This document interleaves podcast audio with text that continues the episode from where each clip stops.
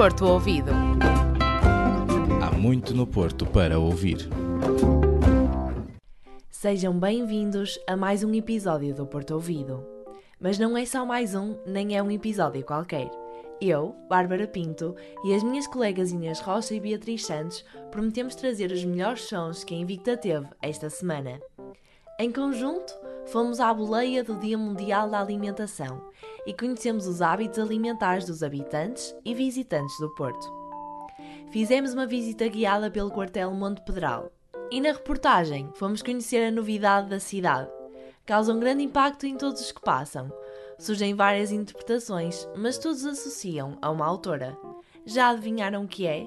Um novo mural em que se homenageia a vida e a obra de Agostina Bessa Luís. Que começa a invasão de cores intensas, de histórias incontornáveis e de diversidade neste programa.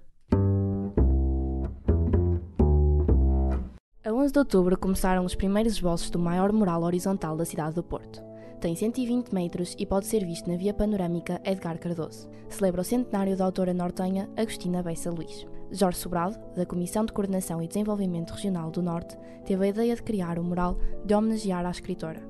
O ex-variador de Cultura de Viseu convidou Frederico Dró para a curadoria artística do projeto. Dró, por sua vez, juntou 12 artistas urbanos, mais uma convidada muito especial, a filha da escritora.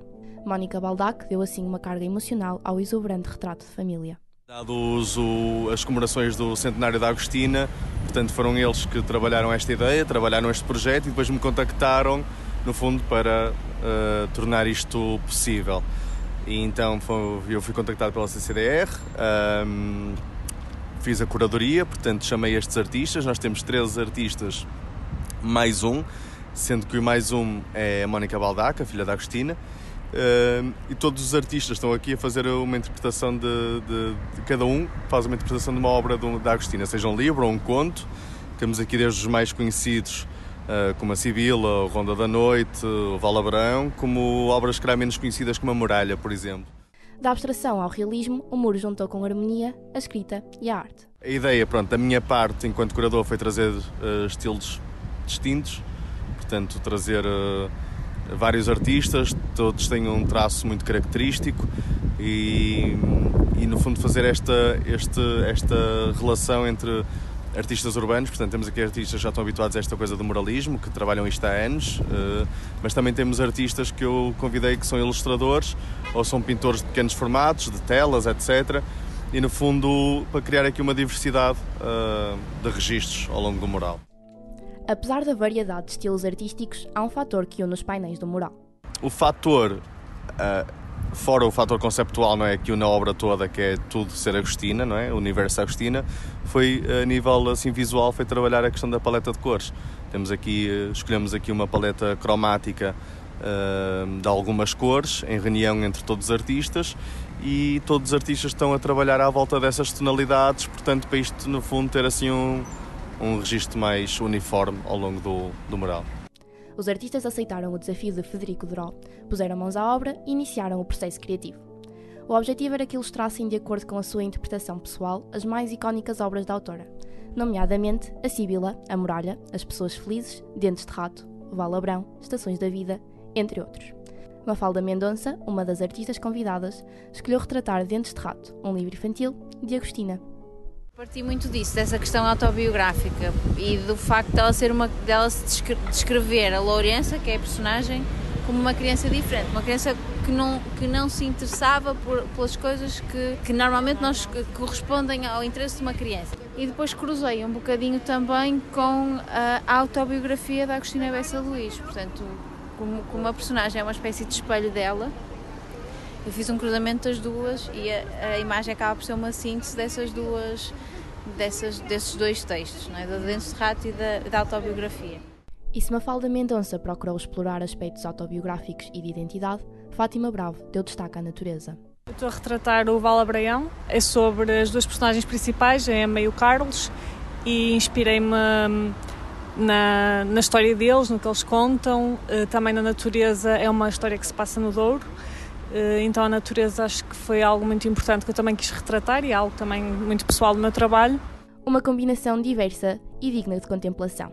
diferentes estilos artísticos, identidades, técnicas e pensamentos. Assim ficou honrado e eternizado o trabalho de uma das mais importantes escritoras da língua portuguesa, Agostina Bessa Luís.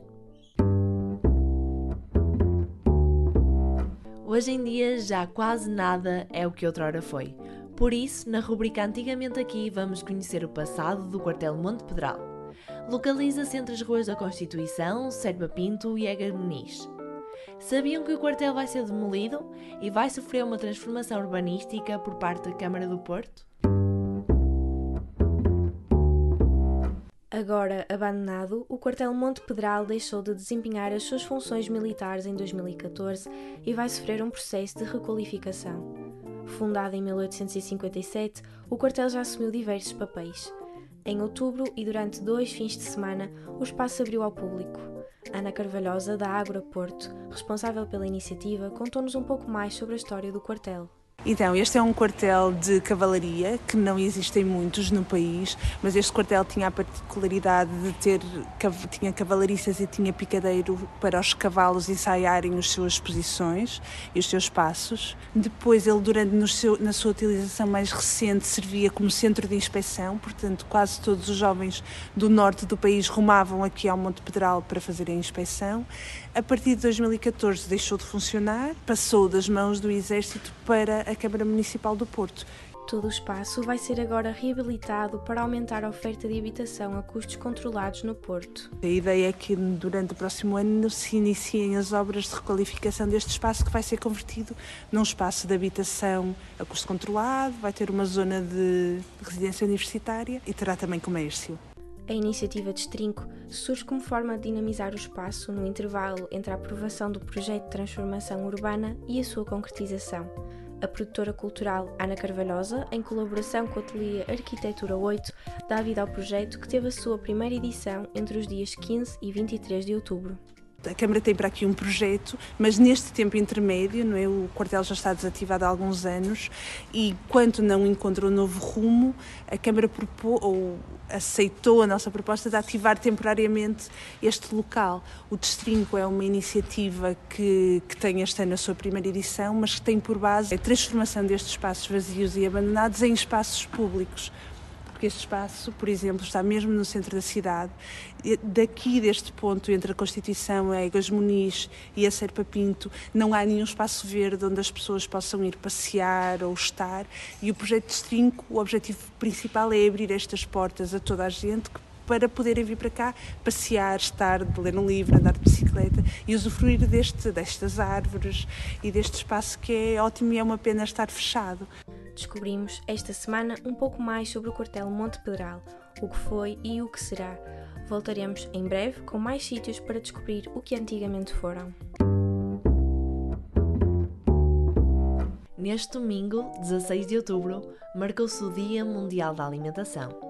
Na sequência desta data, fomos à boleia e só paramos quando descobrimos o que os portuenses têm a dizer sobre os seus hábitos alimentares.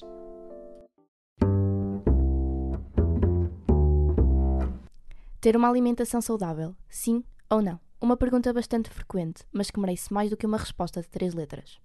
Será que os portuenses dão o devido valor a uma dieta equilibrada?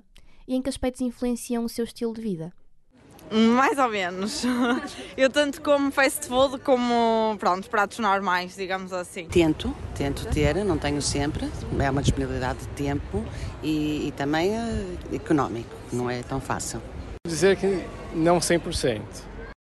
Aos que afirmaram ter uma dieta saudável, pedimos alguns conselhos para dar aos nossos ouvintes. A coisa mais fácil que eu acho das pessoas uh, tentarem impor na alimentação, não em alimentos sólidos, mas nos líquidos, a água. Beber pelo menos 3 litros de água, se conseguissem, era ideal.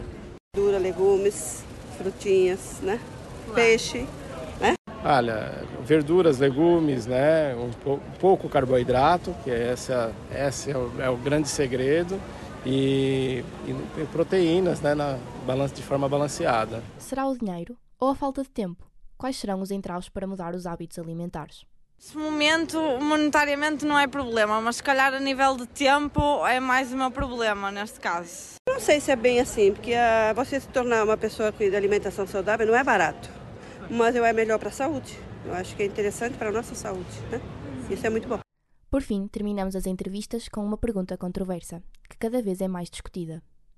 Veganismo, sim ou não? Não, eu gosto muito de carne. Não, porque eu gosto de uma carninha, eu gosto de um peixinho, não, não teria essa chance, não, não. São muitos os motivos pelos quais os portuenses adotam uma determinada dieta, seja esta a mais saudável ou não. Uma coisa é certa: para a grande maioria, o veganismo está fora de questão. Esta semana o Porto ficou mais bonito, com a obra de 13 artistas que homenagearam Agostina Bessa Luís num muro imponente da cidade. Visitamos um quartel imprescindível na história do município e abordamos o que será no seu futuro. À boleia do Dia Mundial da Alimentação, procuramos saber quais as escolhas alimentares dos habitantes da Invicta.